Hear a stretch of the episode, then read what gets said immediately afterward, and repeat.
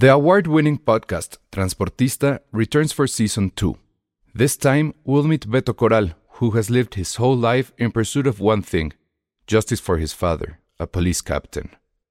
Captain Coral was mysteriously murdered shortly after leading the search block that captured and killed notorious drug lord Pablo Escobar. Listen to Transportista Who Killed Captain Coral? Available on the iHeartRadio app, Apple Podcasts, or wherever you listen to your podcasts. Ready to start talking to your kids about financial literacy? Meet Greenlight, the debit card and money app that teaches kids and teens how to earn, save, spend wisely, and invest with your guardrails in place. Parents can send instant money transfers, automate allowance, and more. Plus, keep an eye on spending with real time notifications. Join more than 6 million parents and kids building healthy financial habits together on Greenlight. Get your first month free at greenlight.com slash ACAST. That's greenlight.com slash ACAST. Escuchas. Escuchas un podcast de Dixo. Escuchas a Dos tipos de cuidado. Dos tipos de cuidado con Arturo Aguilar y El Salón Rojo. Por Dixo, Dixo. la productora de podcast más importante en habla hispana.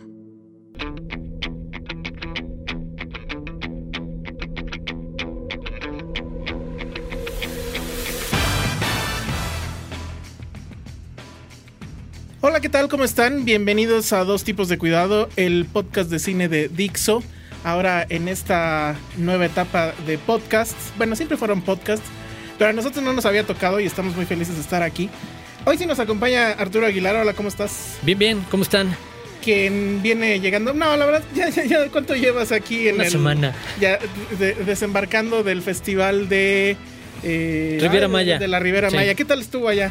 Eh, bueno, digo, dos caras distintas de, de la experiencia cinematográfica que a ti también te ha tocado vivir. En el lado mexicano, bastante decepción. Eh, lo interesante ya se había podido ver en algunos otros festivales, dos o tres cintas que algo pueden tener interesante, pero de nuevo estamos pensando de lo ya rebuscado de los estrenos nacionales y de ahí rellenada con un montón de propuestas que quieren pasar por, ya sabes, este género casi cliché de las películas de festival. Ah, Nicolás sí. Pereda y agregados y todo lo que se le parezca. Pero del otro lado, la verdad es que la programación de cine internacional sí muy, muy atractiva. Por los dos lados. El, eh, una sección que se llama Gran Público, que trae aquellos fenómenos taquilleros en otros países. Y, y Panorama Autoral, que sí es como mucho más de director, Oye, pero ¿qué, autor. ¿qué está pasando con los festivales de cine en este país que yo ya veo o, leo más bien porque yo ya tiene rato, bueno, el último que fui fue Morelia y la verdad nada más me enfoqué en ver este pues los estrenos internacionales, lo que viene de de Cannes y demás, pero ya este te leo a ti, te leo a Ernesto, eh, leo a Lonchi Martínez, Lord Acuña, pues si ya no Sí, le hablas sí, así, sí, ya no te contesta. Este, y, y veo que, o leo que, que dicen, bueno, es que ya es un hecho que las secciones mexicanas en los festivales de cine en México están pésimas. No, Pero- y lleva un rato. y lleva un rato. Exacto. acuerdo Sí, bueno, yo me acuerdo. Un, un caso importante especial fue el que pasó en Guadalajara hace dos ediciones, que también el famoso mariachi gringo. el ¿no? mariachazo gringo, que no nada más que estuviera seleccionada, sino que resultara además película ganadora del año. ganó, no tenía- ganó una película llamada Mariachi Gringo que la protagonizaba Iceman, ¿no? Sí, Este, uno de los X-Men, el que hacía que y Marta y Gareda. El que hacía hielitos. Pero además en todo eh, este panorama totalmente folclórico del México, en donde Guadalajara es mariachi y donde un güerito gringo quiere venir a convertirse en mariachi, pero se va a enamorar de una chavita que le va a ayudar en sus eso primeros días, pero del lugar común. Y, horrendo. y- y Morelia como que mm, dándose cuenta del gran oso que estaba haciendo, cambió sus reglas y ahora ya, digamos, se echó a competir a, la- a las películas mexicanas con las latinoamericanas Sí. y entonces ya no da un premio nada más a los mexicanos, sino que es a todo Latinoamérica, lo cual pues evidentemente sube el nivel, porque la verdad se ha dicho, o sea, en los festivales de cine en México creo que de lo mejor que se ve pues es lo del de este continente, pero de, de la frontera sur para Sí, sí, sí, para la verdad abajo, que ¿no? sí. Y, y bueno, pero pues ahí está la Ribera Maya.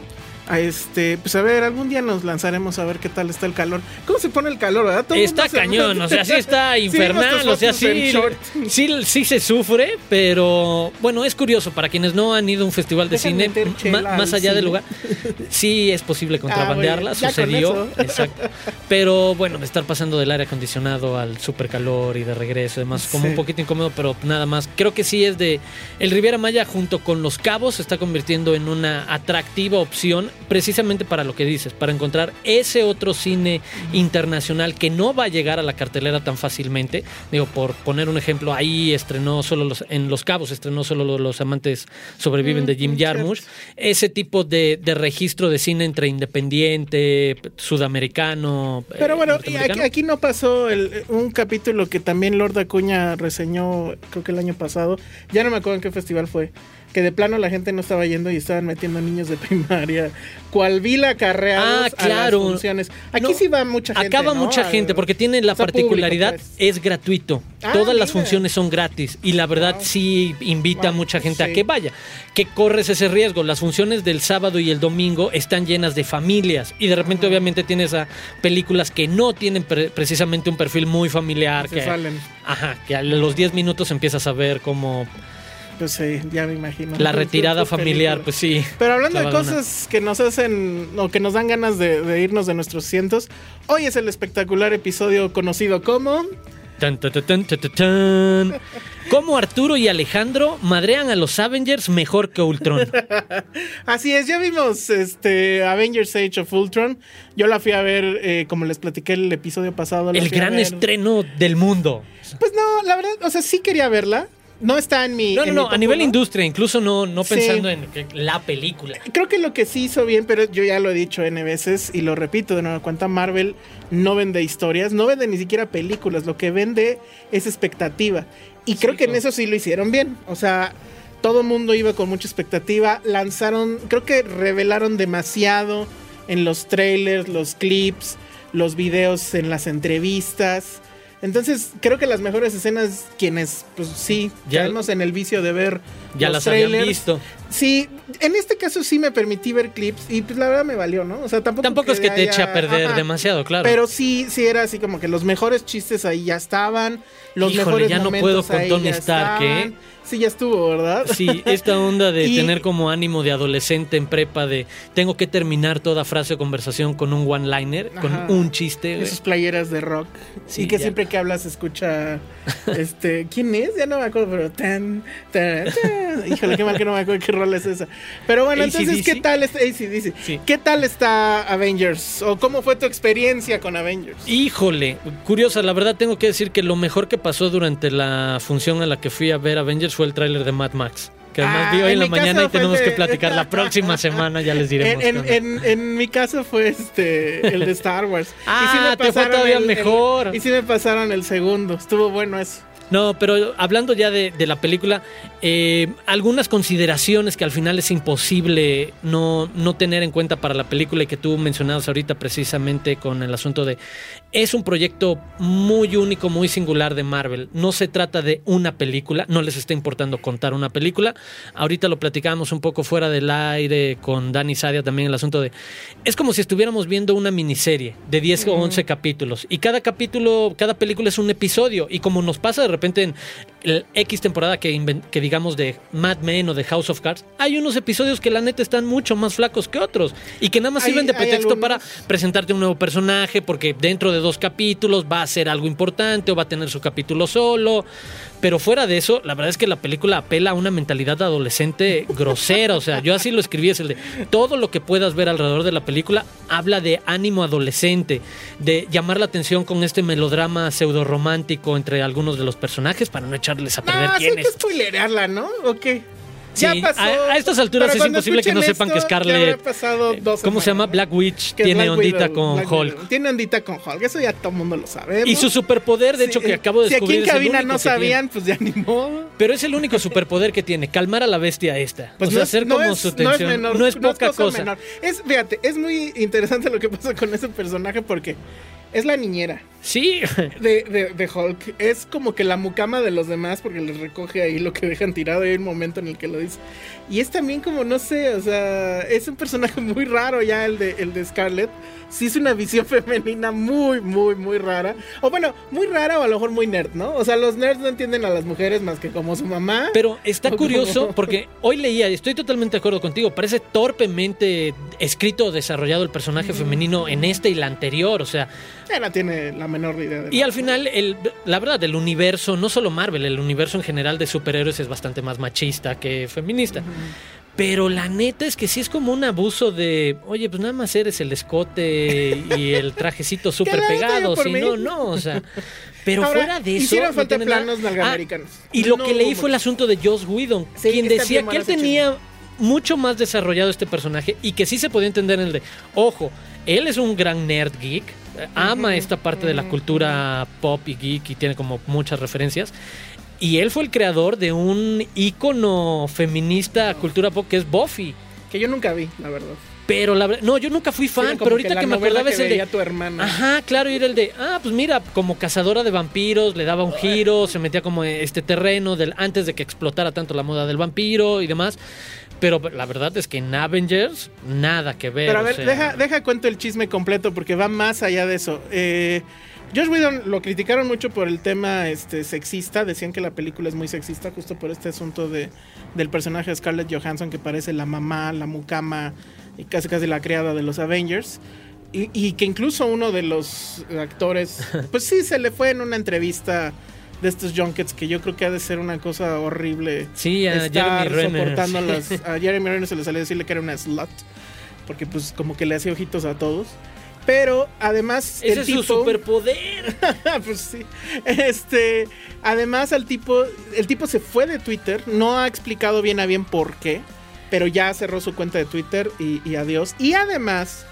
En alguna entrevista que alguien inteligentemente retomó que dio para un blog este, en internet o algo así, contaba él que la verdad, pues sí terminó como que medio mal con Marvel porque él decía que la cosa, sí, que la cosa se había puesto muy ruda respecto a todas y no en el buen sentido, sino que respecto a todas estas partes de, de, la película que son él le llama humanas, pero bueno, que son las partes más pausadas, va el spoiler, pues es ahora eh, el, el romance con Hulk este asunto de que ella casi casi le canta un lullaby para calmarlo, el asunto del, va otro spoiler, la familia de Hawkeye, que eso creo que sí nadie se lo esperaba, pero no me pareció mal, de hecho es una de las cosas que más me gustaron de la película, resulta que Hawkeye tiene este, una familia escondida. una familia escondida por ahí muy a lo Malik, ¿no? Esas escenas. Pero además muy padre porque la, la, señora Hawkeye, ¿cómo se llama? Doña Hawkeye. Doña Hawkeye. Este, y así llega el güey con sus amigos, ¿no? Pues trae ahí sí. Thor. Oye, ¿qué crees? Vinieron a comer.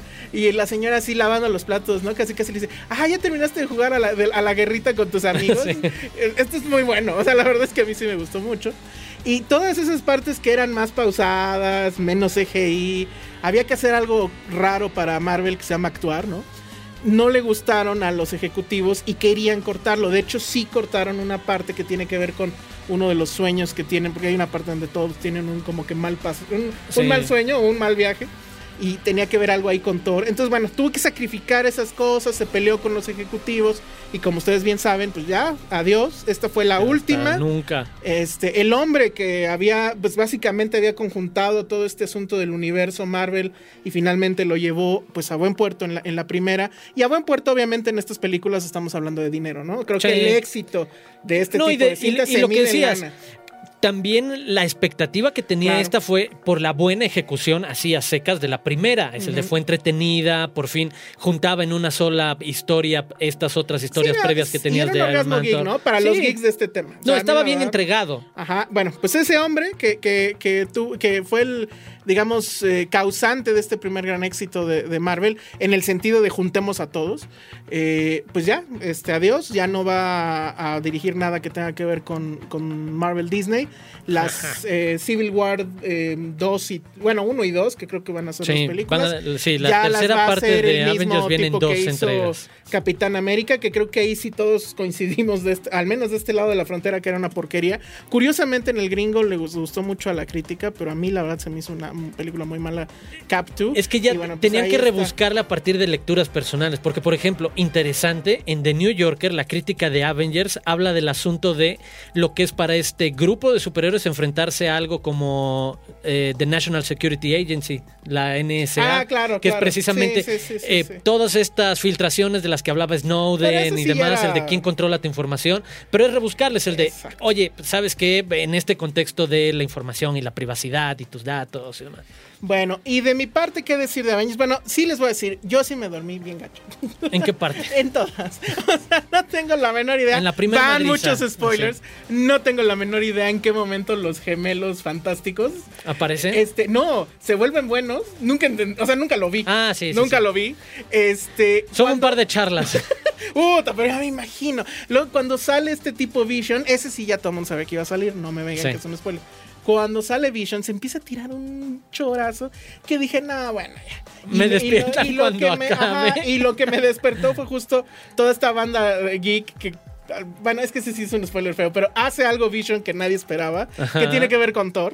Y cuando hace eso y, to- y todo el cine, porque bueno, la vi Sí. en la madrugada. Oh. Ajá, exacto. Sí, yo. ¿qué- qué- qué? Oh. Bueno, no, tampoco vi el final.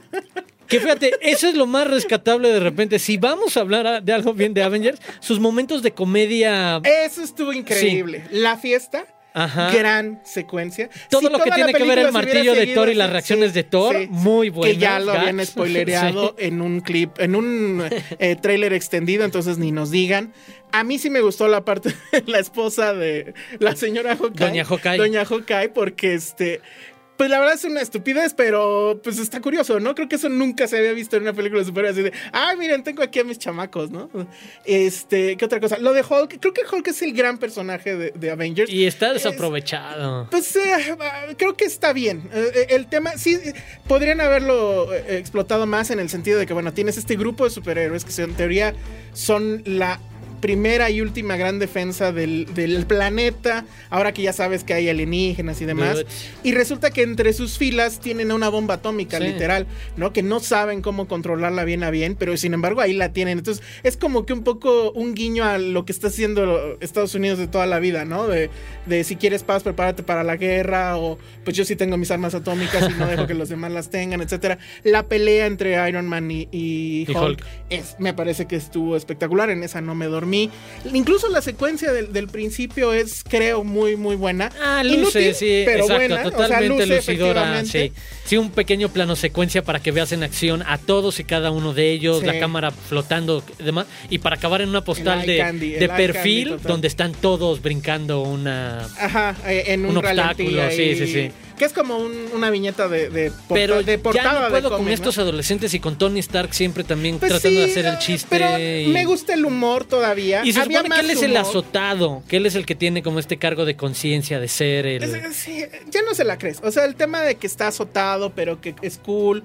Y Thor que sigue como si estuviera en un Shakespeare. en lo ¿no? suyo. En lo suyo, etcétera. Entonces, eso no, no me va ya. O sea, cuando la película. eh, En realidad, la película es una batalla entre dos cintas: la que quiere ser cagada y la que quiere ser seria. Y el problema es que la que quiere ser seria siempre le pone de rodillas a la que quiere ser cagada, ¿no? Y en la historia, o sea, si nos vamos a la historia de este famoso Ultron que es finalmente se puede describir como un super software maligno, Sí, además, una creación así eso. rarísima que luego puede Pues materializarse. Skynet, ¿no? Nada más que el pendejo exacto. en vez de decir me escondo en el internet y ya nadie me No, va a no, no, encontrar me nunca". convierto en un No, me convierto en un pinche humano. robot ahí. Pero nunca hay una real sensación en la trama de peligro para la humanidad, Pues no, ¿sabes? O sea, sabes nunca que se desarrolla en serio. War, sabes que, o sea, no, no, no. No, pero al que menos decir que sí va a correr el riesgo. Sabes que lo van a rescatar, pero que en serio se sintiera como. Yo, yo en- creo que hubiera más estado gente, más no sé, padre que se escondiera en el internet. Y entonces sí, pues dices, ¿dónde está? No, ni fu sé. ni fa, o sea, todo fue un pretexto para- Lanzo las bombas y. Para la No. escena que viene en los créditos, o sea, todo fue pretexto para eso de, ah, bueno, está bien, Entonces ahora me voy a yo. encargar yo. Ah, ya lo vamos a O sea, decir. el malo, sale, malo, sale pues, Thanos. sí. No sale Spider-Man, que por ahí anduvo un este. Negociando. eh, No, pero andu- salió un fake, un final falso en internet. Donde supuestamente sí salía al final. No, están en negociación, pero al parecer no se va a armar. ¿En serio no? No, Qué creo que no. Porque creo que sí a Avengers le falta el humor de Spidey. Sí, porque Pero bueno. quieren. eh, Por el otro lado, Sony y Fox están haciendo también un deal para tratar de cruzar X-Men y Spidey. Ah, sí, sí. ya que ellos tienen esa parte y, de las... y probablemente le tengan más ganas de eso para tratar de fregarse. a. Exactamente. Que la verdad deberían aprovechar porque esto, o sea, no le gustó al director.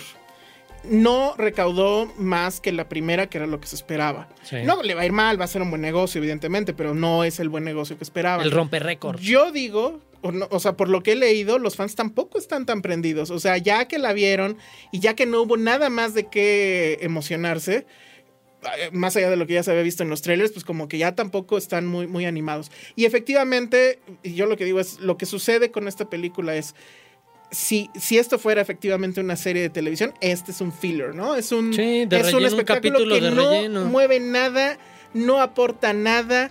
Deja a estos dos, qué curioso que Kikas, ¿cómo se llama el que la hace de Sí. Quicksilver? Otra vez hace el papel así bien estúpido. Aquí sí de plano cobró el cheque bien de gratis porque no hace nada. No. O sea, está de bulto. La chica lo mismo. Pero es que- para explicar eso porque viene la película de los sí, Inhumans, que es precisamente los X-Men, que Marvel no puede llamar X-Men porque esa... Ajá, porque no nacieron así, porque son experimento. o No, no, algo, no, Por, por la cuestión de derechos de la historia. Los X-Men como título los Ah, tiene ya, ya. Sí, Fox, son ¿no? Fox, sí. Entonces no los pueden llamar los así. llamar mutantes. Entonces en Ah, el no Marvel. Cinematic Universe Pensé que era le por el pusieron tema. Enhanced y en lugar de mutantes. Pero es que se supone, y aquí ya. Para tratar de la darle la vuelta, discusión sí. geek Es como si son este zombies o son, ¿qué? Contagiados. Ah, claro. En, sí, en sí. la discusión geek es: eres mutante si naciste así. ¿Y Sí. eres qué? Enhanced. Sí, si estabas bien como- y en un experimento. O sea, por ejemplo, Capitán Como América Wolverine. Enhanced. No, Wolverine. No, porque las garras sí son enhanced, pero el aguantar el dolor y todo eso, eso ya lo traía. Pero eso solo es aguantar más madrizas. Ese no es un superpoder. Ay, no, ya lo quisiéramos. Yo sí lo Ah, quisiera. bueno, sí, pero. Pero, eh, ¿ves? Ya, Bueno, está bien, sí. tema. Entonces, la verdad es que, pues, qué mierda.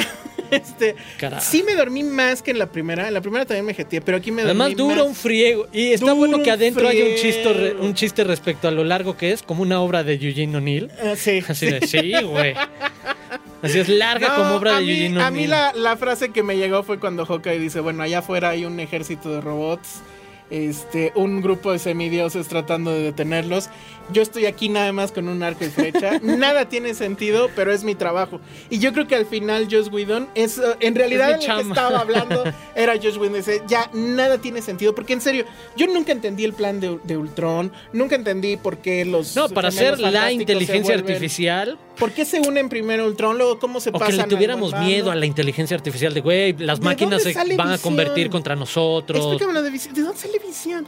Del buen corazón de Tony Stark y del programa previo de, De Jarvis. Jarvis. Exacto. No manches. Sí, exacto. De la Ya, ética y moral de Jarvis, de un programa. Sí, no, pero bueno, eh, me- nada más para cerrar, por lo No, menos mis pues no. comentarios, sí quiero... Que Disney nos devuelva nuestro dinero. No, bueno, también, pero... No, a mí me encantaría que me regresaran las tres horas. Quédense con el dinero, regresen en mis tres horas de vida. No. Digo, por lo menos los aproveché bien y las que faltan. Pero, no, hijo, pues ya ni modo. Pero bueno, eh, la crítica de Anthony Lane en el New Yorker termina con una frase muy bonita que dice: um, la, la noche que vi la película, que fue en un screening con Josh Whedon, Josh Whedon llegó y dijo: I'm really tired of it. O sea, realmente estoy cansado de esto. Toda la audiencia, obviamente, se rió. Y este, y él y Anthony Lane termina. Estoy pensando, ya no estoy seguro que era- si era o no una broma después de haber visto Sí. la película. Y sí, la verdad es que yo creo que es una película que no está dejando contentos a nadie. Yo creo que ni a Marvel, o sea, ok, sí, cachín, cachín, la cajita de- de- del dinero, pero, pero no está haciendo lo que todo el mundo supuso que iba, iba a hacer. Entonces, bueno, pues buenas noticias para DC, que debería de hacer algo ahorita aprovechando ver, eso. sí. Pero no lo va a hacer, lo sabemos. Ese No, están muy tráiler de dormidos. Batman v Superman este, lo deja en claro, ¿no? Entonces, bueno, pues ahí estuvo Avengers. Eh, sí estuvo loco eh, ver las imágenes de las de las del- de, las marquesinas de los cines que pues de 14 Acaparadas. salas pues En 13 14. eran- Había lugares donde estaba en todas. Sí. Y bueno, pues este ¿qué más? ¿Qué más? Pues, Ah, para-. Tampoco es que se vayan a estrenar muchas cosas en esta semana. Por ejemplo, de hecho, creo que una de las destacables y que se estrena precisamente este viernes es El Año Más Violento, Eh, la sí. tercera película de JC Chandler. Ojo, búsquenla. Va a estrenar nada más con 40 copias. O sea, O nada. sea, la verdad es que no es grande cuando pensamos que eh, Avengers se estrenó con más de 5000 copias. Así es, J.S. echando su tercer película, nada más para que Eh, chequen, la anterior fue eh, All All is Lost, Lost. que soy muy fan. Muy, muy. los Y la primera era... Eh, Margin uh, Call. Margin Call, que... sobre este que tiene mucho que esta ¿no? caída de una de las empresas de es que no es, Es, un banco ese asunto es, como eh, Enron, como el asunto de Enron y de estas empresas que así mismo se hicieron fraude y, y entonces de repente se dan la cuenta banca alguien- financiera Ajá, o sea los bancos de los bancos Merrill. Lynch este Y, y como en un lapso incluso que creo que es una noche, Una noche, algo así, sí, un día. como eh, unos ejecutivos del banco se dan cuenta de esto, le quieren avisar De que a va a sus tronar la economía Los jefes no entienden. Y bueno, se- hay un tema ahí. Esa película estuvo nominada a Mejor Guión, que creo que también era de J.S. Chandor. Sí. All is Lost, pues pasó de noche, aunque a mí me parece maravillosa. tuvo la nominación de Robert la Redford no, pero no al Oscar. No, pero de- El Globo. sí. Y no lo ganó. Y en los Oscars no le dieron nada. Y más o menos le está sucediendo lo mismo a The Most Valiant Year. Porque bueno, no hizo nada de ruido en los Oscars. No la nominaron a nada. Y pues llega con pocas copias aquí a México. Pero creo que sí, 3 de 3 para J.C. Chandler, ¿no? Sí, totalmente. Eh, para contarles rápido, se trata de la historia de Abel, un inmigrante colombiano que ya vive con su esposa en Estados Unidos, vive en Nueva York, es un empresario del, del aceite, del aceite para hogares e industria. Sí, de combustible, Sí. digamos, Ajá, exacto, ¿no? de combustible. ahí. Y que está en esta etapa de crecimiento, una aproximación distinta al sueño americano. Y él tiene como una los filosofía. 80s, sí, el Nueva 81, eh, para ser precisos. Eh, el título, El año más violento, hace referencia a que en la historia criminal de Nueva York, ese fue el año más violento de su historia. Después de toda esta década famosa de los 70, donde Nueva York se convierte en este hoyo negro, peligroso, criminal y demás. El 81 es el pico de este récord eh, de actividad delictiva. Y en ese contexto nos encontramos un tipo que está dispuesto a tratar de por toda eh, manera, motivo, evitar la violencia para crecer en su negocio. Rodeado de presiones de mafia, de bancos, de la policía que lo está investigando porque ha crecido como empresario. Eh, la verdad, muy, muy interesante la manera y tono en la que y aquí te das cuenta que JC Chandler, como dices, 3 de 3, porque además hay escondido un autor que lo mismo que vimos en Margin Call, lo mismo, lo mismo que vimos en All Is Lost, lo vemos ahora sobre cómo enfrenta un hombre lo La que le avienta la, la vida. Exacto. Un momento de adversidad, ¿cuáles son tus códigos éticos, morales, de principios que te van a hacer reaccionar a estar solo en alta mar con un bote roto o tener que decir o no que eh, hay millones de dólares perdidos y robados por una empresa y que va a colapsar la economía? O en este caso, querer crecer como empresario, cumplir este sueño americano pero desmitificado, no eh, rosita, idílico de los 50, 60, sino en el contexto real, violento de, de un país y un momento así, y de cómo tienes o no que ceder de algunas maneras. La verdad, súper padre. El asunto de es un es un film noir, de cierta manera es como Es- este es de noir, corretiza eh, entre buenos y a a malos, pero la femme fatal le da totalmente la vuelta. No es este personaje normalmente frágil y que necesita ayuda. Jessica Chastain como la esposa de, de Abel, la verdad es que se convierte en un personaje principal que te deja ver otra parte del poder, de la decisión, de la planeación. Muy bueno. A mí, a mí me recordó mucho a la serie de Los Sopranos, por un lado. Eh, Por otro lado, de repente dije, bueno, esto se va a convertir en Gone Girl en algún momento. Porque da ahí Jessica Chastain. Que ella es más el- el cabrona que bonita, Justamente sí. eso, pero al final es un juego muy interesante de, de moral en el sentido de que este empresario. Y bueno, aquí sí no quiero spoilear nada y es complicado eh, decir dónde está el- el- lo interesante de la trama. Es este empresario que está justamente en, en el año más violento de, de- de No, Nueva rodeado, York, todo rodeado lo, empuja a, a resolverlo a través de la empuja violencia. o, o todo le sugiere Exacto. que se vuelva este personaje eh, que uno esperaría de estos empresarios que están Mafioso. haciendo mucho dinero, que está en una industria además que se presta mucho a que se, eh, te vuelvas un, un gángster tal cual. Y él todo momento quiere, no quiere ceder a eso, pero ahí la pregunta que, que subyace es, no más bien se está haciendo güey, o sea, no más bien ya estará de aquel lado y no quiere reconocerlo, etcétera. Ese es el La juego lucha moral, interna. eh, la lucha interna de ese personaje De y cómo te rindes o no, alrededor- que se parece cañón a Olis Lost. Sí, exacto. Entonces hay una mezcla ahí entre All is Lost en el sentido de este hombre que está en, su, en su embarcación construida por sí mismo, que sería su empresa. Claro. Y la otra parte que viene también de Margin Call, de todo este asunto de las empresas, que, so- que eh, la, la raíz de la corrupción nace dentro de su propia eh, de su propio seno, ¿no? Entonces es muy interesante, sobre todo me parece la actuación de es Oscar Isaac, ¿no? Sí. Que lo vieron o lo vimos más bien en la película de los Cohen, Ajá. se me olvida ahorita. Inside Llewyn Inside Davis. Llewyn Davis y lo vamos Balada a ver de un hombre. de un hombre común Sí. y lo vamos a ver mucho eh, en próximas Star Wars. porque es uno Y también me acuerdo que se roba una pequeña escena en Drive de Nicolas Ah, que claro, él es el cierto. esposo que sale de la cárcel de Ya, Carrie Mulligan ya, ya. y que se encuentran en el pasillo. Muy buena escena. Entonces, es muy interesante cómo maneja. eh, de hecho, la película pues, recae completamente en los hombros de, en los hombros de, de Oscar Isaac. Y Jessica Chastain, que pues es la que va a dar el giro, la que va a dar la duda, la que. Pues ella sí creo que tiene más claro cuál es Sí. el nombre del juego y está dispuesta a jugarlo.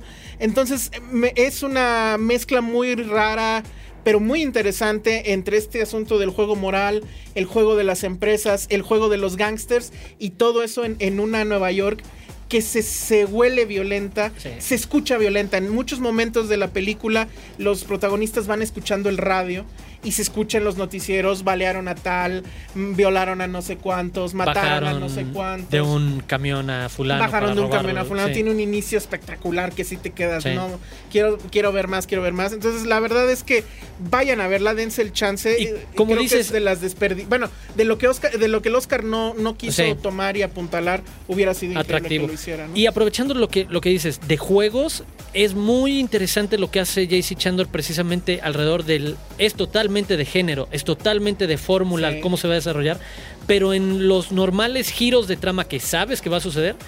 A dónde lleva ese giro es lo sorpresivo. Sí. En el caso de la Sí, Fatal, de las decisiones de ellos. que crees que va a suceder Ajá. y no. Y la verdad, muy, muy atractivo. Ahí los que estén interesados, lo entrevisté hace unas semanas Ah. por teléfono. eh, en Gato Pardo viene el texto este mes, en mayo. Perfecto. Y precisamente es donde me comentaba la historia detrás de cómo cuando fue la balacera de hace algún par de años de una escuela primaria, que era a un pueblo de distancia de donde él llevaba a su hija, y cómo de repente de un día al otro eh, pasaron de la sorpresa a ver policías en la entrada de la escuela. Claro. Y de repente una semana después se dice, es ya normal para los chavos ver a un policía y a gente armada en tu salón de clases o en tus pasillos. Y cómo eso se convierte en una narrativa que si la mantienes por varios años o meses, empiezas a ver la violencia como algo natural. Y que eso le despertó la curiosidad de ver cuándo habían sido los años más violentos de... Mm. Y ahí clavó la historia que ya tenía escrita. De, la verdad, muy interesante lo, Y lo sí, y que el su título obviamente es el, el año más violento, en inglés igual, the, the most, a most violent year, pero eh, es eh, un título que habla no nada más de Nueva York, sino de lo que le está sucediendo al personaje, Sí. lo que le está sucediendo incluso a esa industria de eh, del oil o de mm, el combustible, combustible. vamos. Y bueno, pues se las recomendamos muchísimo. Sí, y, la neta vayan a buscar. y este, y les recomendamos sobre todo que sean completistas, apenas lleva tres el hombre. Entonces busquen All is Lost. Que All is Lost siento que si no la vieron en el cine se pierden de mucho del mood. Pero bueno, este si Pero échenle pueden, ganitas, sí. échenle ganas y Y. Margin Call funciona súper bien, es muy entretenida, exacto. Es muy este. Es un thriller es un financiero, financiero, sí. justamente. Y, y- y la verdad es que lo, lo mantiene muy bien. Entonces ya tiene un noir, un thriller financiero y otra que pues no sabemos ni cómo eh, clasificarla, que sería All is Lost. Y para despedirnos, dos menciones súper breves que la verdad, de, si las pueden esperar o brincar, la verdad es que no creo que se A ver, perderían de nada. El secreto de Adalyn. Ah, no la vi. No, no, Igual no, que es como el Benjamin Button chafa, Ah. mantenido y demás. No, no, no. Bueno, no, no es que se vuelva joven esta chava, pero es la historia de una chava que tiene un accidente en la década de los 30 y desde entonces se queda con la misma edad hasta ahora y mantiene como una vida secreta porque no quiere lastimar a nadie hasta que aparece un güey y entonces Si le cambia todo el sería una enhanced. Ajá. Y ahora sí va a querer creer como en el amor, pero es de un cliché y de un lugar común. En serio, solo funciona si a sus novias o esposas, no, en serio, les gusta este tipo de historias y quieren hacer puntos y acompañarla, porque es, de cliché tras cliché. De, de 10 de mayo. Ah, O, no le hagan eso a sus mamacitas. No, creo que sí puede pasar por ahí, porque sí, hasta puedes entender que después de muchos años puedes reencontrar el amor, cuando ya habría, había creído que ya nada que ver. Eso y el exótico Hotel Marigold 2 que solo es una continuación de esta historia coral, muy entretenida, la verdad, la primera sobre diferentes personajes conviviendo en este hotel en India. Ahora es la historia del crecimiento del hotel, entonces tienen que crear un nuevo hotel, lo cual permite nada más la llegada de nuevos personajes, seguir un poco el arco y el desarrollo de los anteriores, y se centra un poco sobre las dinámicas de hombres y mujeres entrándole a la tercera edad. Entonces por ahí va el guiño como para adultos, adultos mayores. Sale, sale el, ¿cómo se llama? El Millionaire, ¿cómo se llamaba? ¿Quién?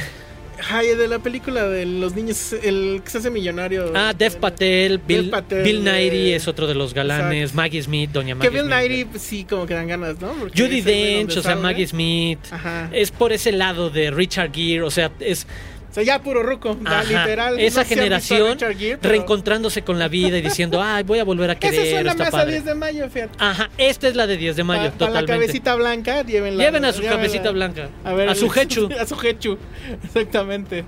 Hawkeye va a llevar a Doña Hawkeye a ver el El Hotel Marigold 2. Sí, está muy bien. Estaría bueno que hicieran un corto como los de Jimmy Fallon y demás, así de Hawkeye llevando a su esposa a ver el Hotel Marigold 2.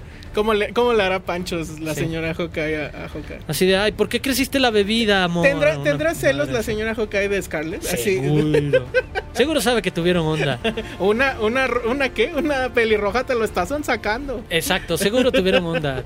bueno, En algún momento fueron amigos con pues derechos. Pues ahí está. La próxima semana supongo hablaremos de Mad Max. Yo no la pude ver pero hay alguien que sí, pero no nos puede comentar nada. Hasta la próxima semana. hay, embargo. Si dice algo, le cortan una mano. Sí, porque este, para que lo sepan, es precisamente porque la película se estrena en Cannes y esa es como ah, la oficialmente ah, la apertura es un convenio de las productoras con el Pero festival. Pero no van a traer, a ver, spoilerenos eso, ¿van a traer a Tom Hardy o no? No. ¿No? no yo, pensé que era por eso. No, no, no, no, es precisamente porque si traían a Tom Hardy yo sí lo felicitaba Porque lo presentan el, el, 13 es la función en Francia, eh, y el 14-15 estrena en todo Te digo, porque, porque si traían a Tom Hardy, yo sí lo iba a felicitar por golpear a Iñárritu. Sí, eso iba a estar bueno. bueno, pues, la verdadera historia. Pues ahí Mi está. verdad. Entonces, Tom Hardy. Ya saben a dónde llevar a sus mamás el 10 de mayo, ya saben qué película ver, ya saben en cuál pueden llevarse una mantita para dormirse, que obviamente es Avengers. Y nosotros nos escuchamos en la próxima edición de Dos Tipos de Cuidado. Mi nombre es Alejandro Alemán, pero en Twitter me conocen como arroba el Salón Rojo. Yo soy Arturo Aguilar y ahí me encuentran como arroba Aguilar Arturo. Nos vemos. Hasta luego. Bye. Bye.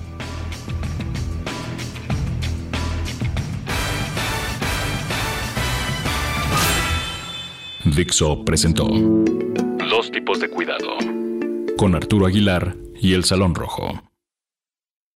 El diseño de audio de esta producción estuvo a cargo de Carlos Ruiz.